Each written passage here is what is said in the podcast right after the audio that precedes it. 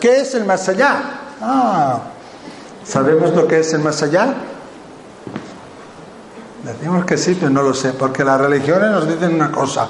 Si miramos en, en, los diccionarios nos vienen un montón de acepciones y un montón de significados. Quizá diferentes culturas, diferentes religiones tengan diferentes eh, acepciones también para el más allá. Pero... Es un cambio. ¿Un cambio? Un cambio de forma de vivir. ¿De forma de vivir? Bueno, no vamos mal. ¿Quién más se anima? A ver, señora, usted. Eh, El más allá es cuando acabamos la vida terrenal y volvemos a casa. Uy, cómo me gusta esta, esta explicación. Cuando terminamos la vida terrenal y volvemos a casa. Bien, o sea que el más allá es diferente al más acá, ¿no? Vamos a ver. No, el mundo de los espíritus siempre hay un mensaje muy claro que quieren dar, ¿no?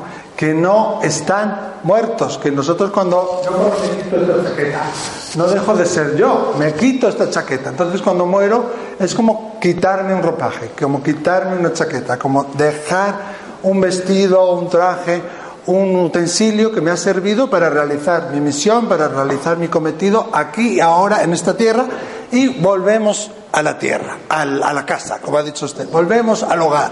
De alguna manera es como volver a los orígenes.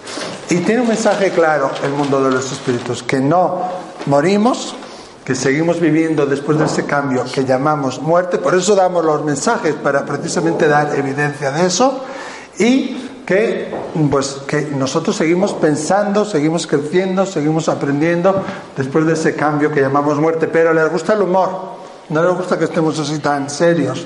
Y me han dicho más de una vez, y yo no lo sé a ciencia cierta, que uno de mis guías es un, un clown. Entonces parece ser que siempre que esté delante de la gente, o me tropiezo, o algo se cae, o estalla una bombilla, o espero que a nadie le dé un pisotón hoy. Pero que espero también que alguna sonrisa también nos vaya a salir. Sé que es un tema un poco delicado, porque el más allá suena como, yo qué sé, aquí tiene que venir alguien con una túnica y un chisme en la cabeza y nos tiene que decir cosas raras. Pero yo lo primero que os diría es que nunca perdáis, nunca perdáis esto, nunca perdáis la razón, que esto es vuestro mejor amigo, que vosotros sois la persona más importante de vuestra vida y que no necesitamos ningún gurú, que vosotros sois el gurú más importante de vuestra vida. Y cuando alguien me dice algo, pues si no me encaja, no me cuadra o no lo comprendo bien, no tengo por qué aceptarlo. Puede ser el mejor tarotista del mundo, puede ser el mejor vidente del mundo, puede ser el mayor maestro de meditación del mundo, pero si a mí algo en mi interior no me cuadra, no lo tengo por qué aceptar. Es verdad que muchas veces cuando doy mensajes, cuando damos mensajes, y esta es una de las claves de la mediunidad auténtica, va a haber información que no sabemos, que desconocemos, que el, receptor no lo sabe tampoco, pero que el espíritu sí, y que después se puede corroborar. Y puede ser que a veces me digan cosas que no me cuadren, porque yo quiero ser arquitecto y me dicen que voy a, yo qué sé, viajar al Everest. O yo pienso que voy a trabajar de funcionario toda la vida y en el mensaje me dicen que no. O me viene alguien a hablar que yo pensaba que no podía venir. Que yo quiero que venga mi hijo, quiero que venga mi padre, ¿por qué tiene que venir aquí mi abuelo de, de Canadá? ¿No? Porque primero el que viene es aquel que más necesidad tiene de dar el mensaje. No aquel que yo tenga más necesidad, no el que yo necesite más información. Eso no va a hacer que ese espíritu venga y se comunique, sino que el que ellos, aquel que tenga más necesidad. Entonces, si hay algo en la información, o que ellos saben, que ellos conocen, que a ellos les sucedió, que a ti te puede liberar, o que puede liberar el linaje, o que te puede ayudar de manera más indescriptible, de manera impensable desde nuestro punto de vista de hormiguita, pues esa información puede venir. Y muchas veces nos cuesta entender cómo puede ser que yo quiera tanto a mi madre y esta persona tenga este don y mi madre no venga, y venga mi, mi tío abuelo que a mí no me importaba, ni lo conocí. Porque ellos son los, aquel que tiene más necesidad, es el que viene.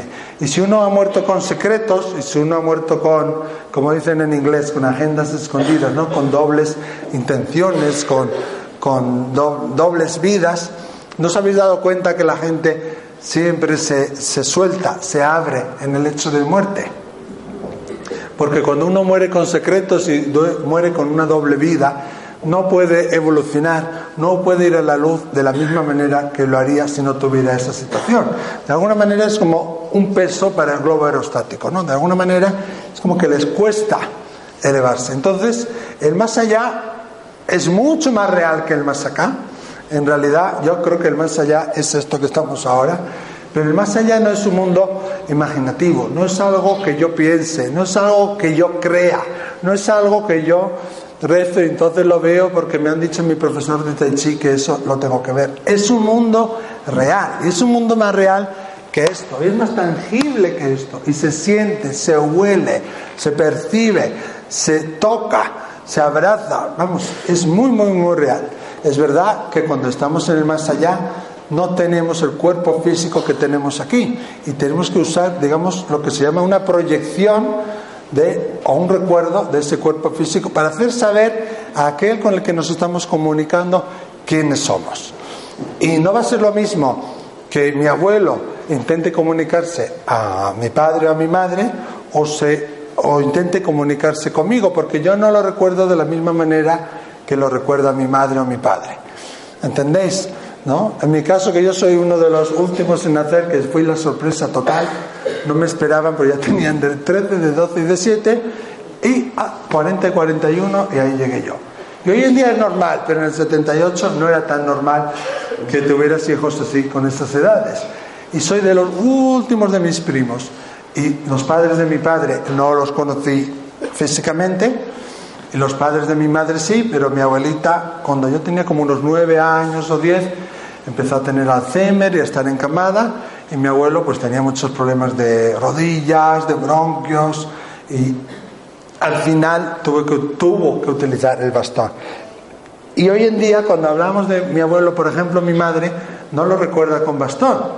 Incluso me llevaba a la contraria y me decía que nunca había llevado mi abuelo bastón. Y tuvimos que decirle que sí. ¿No? Que, y tuvimos que, entre todos, de- hacérselo recordar. Pero nosotros no recordamos de la misma manera a nuestros seres queridos. ¿no? Además, la mente es muy selectiva, ¿eh? nos gusta como adornarlo todo. Cuando uno muere, podría ser el más malo del mundo mundial, pero solo recordamos las cosas buenas. O intentamos hablar más de las cosas buenas y al final parece ser que eso es lo que es real. O es lo que era, lo único que era real. Pero en realidad también tenía sus fallos. Y está bien porque es parte de la experiencia humana, no es, no es nada malo que tenga esas imperfecciones. Pero a la hora de, que yo le recuerde, o de que una generación superior a mí o dos recuerden a esos fallecidos, mm, no lo van a recordar de la misma manera, ¿no?